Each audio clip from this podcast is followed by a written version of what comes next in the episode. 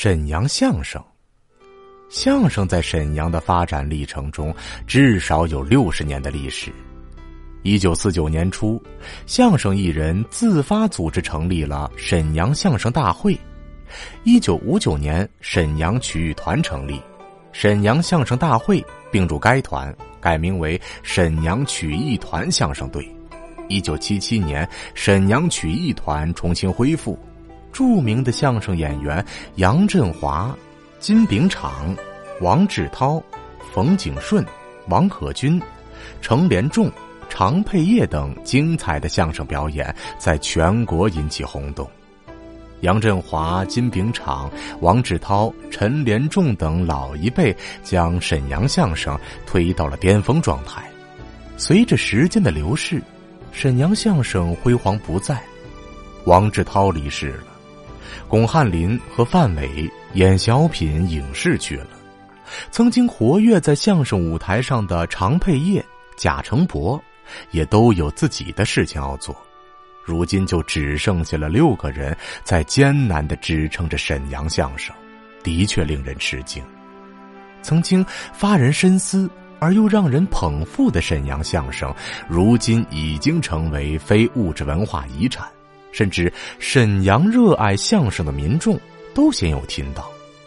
日前，北国网、辽沈晚报记者又从沈阳市文化局获悉，沈阳相声升级为省级非物质文化遗产，并将在十一月继续申报国家级非物质文化遗产。沈阳相声，对于一些年轻的沈阳人来说是非常的陌生的。因为它正在从我们的生活中渐渐的消失，在申遗的消息曝光后，北国网、辽沈晚报的记者走访了多位沈阳相声界人士，还原了沈阳相声从独霸一方到逐渐衰败的真实历史。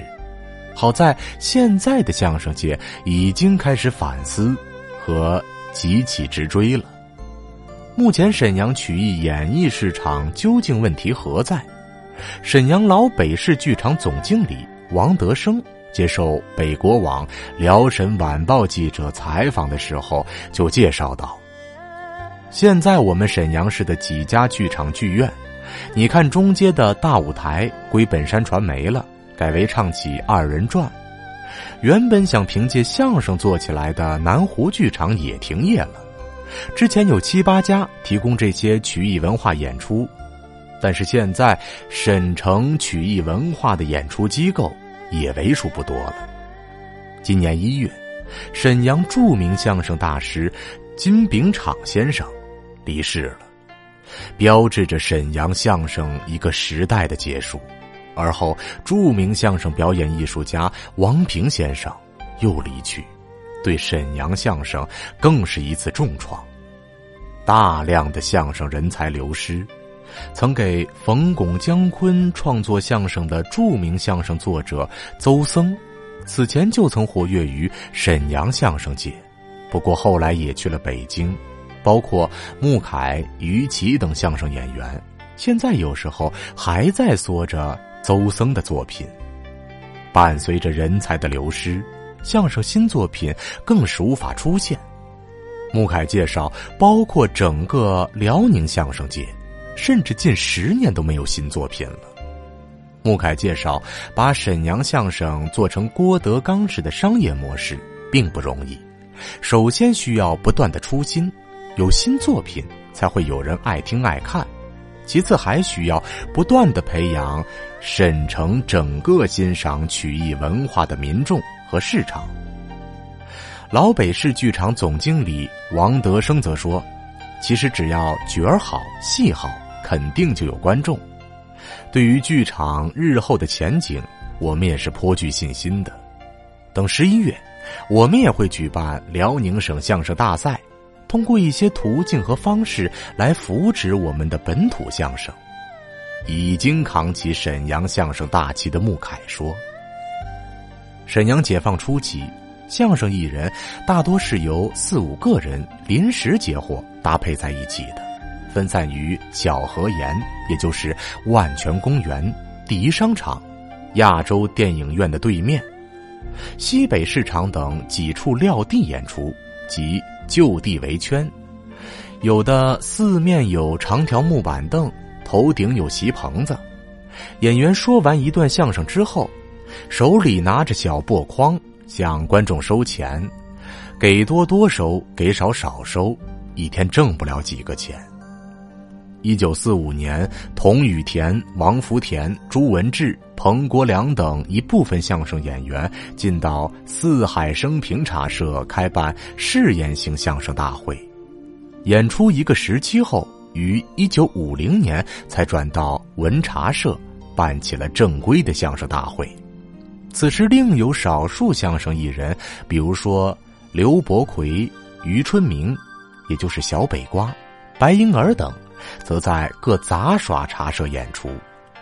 汇文茶社坐落在沈阳市北市场经和平区西北市场东宫玉里胡同里，今更生里。当时汇文茶社的经理田瑞山是河北省人，一九八五年病故。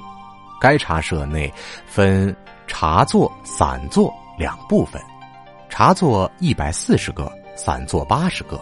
共有二百七十个坐席，观众每听一场相声要花三分钱。相声大会每演出一段相声，最多可收六元钱。每天从中午的十二点开始，一直演到晚间九点半结束。汇文茶社原称为三友茶社，因经理田瑞山有一段时间不在沈阳，茶社由金焕文负责。改名为汇文茶社，自汇文茶社成立之后，一直演出相声，一直到一九五九年末，相声大会由市文化局正式接收，改为沈阳市曲艺团队相声队，才转到沈阳市曲艺厅演出的。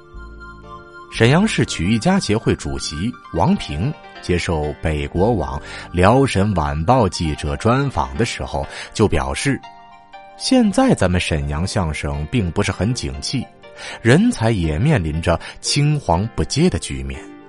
我们搞这样一个比赛，则是希望能够发现相声人才，并且培养相声市场。”王平说：“我们甚至消除了以往相声大赛的专业级别门槛，希望业余选手也能够参与进来。非常优秀的，我们甚至愿意直接聘用，就是希望能够通过比赛和选拔来重振沈阳相声。”在采访中说起沈阳相声不景气、缺乏青黄不接，也成了高频词汇。沈阳相声这个颇令沈阳百姓热爱的曲艺门类，时至今日渐走下坡路，这也让常佩业等沈阳相声代表人物非常的心急。牟阳在接受记者采访的时候就表示：“其实沈阳相声的基础非常好，我就是沈阳人，包括我小时候，那都是听着常佩业、金炳长老师的相声长大的。”沈阳相声的特点就是与时俱进，现在的相声一整就那么老长，但就是仅仅一个逗乐罢了，缺少灵魂在里面。您现在收听的是文旅之声公共数字文化专题《文化名城沈阳》。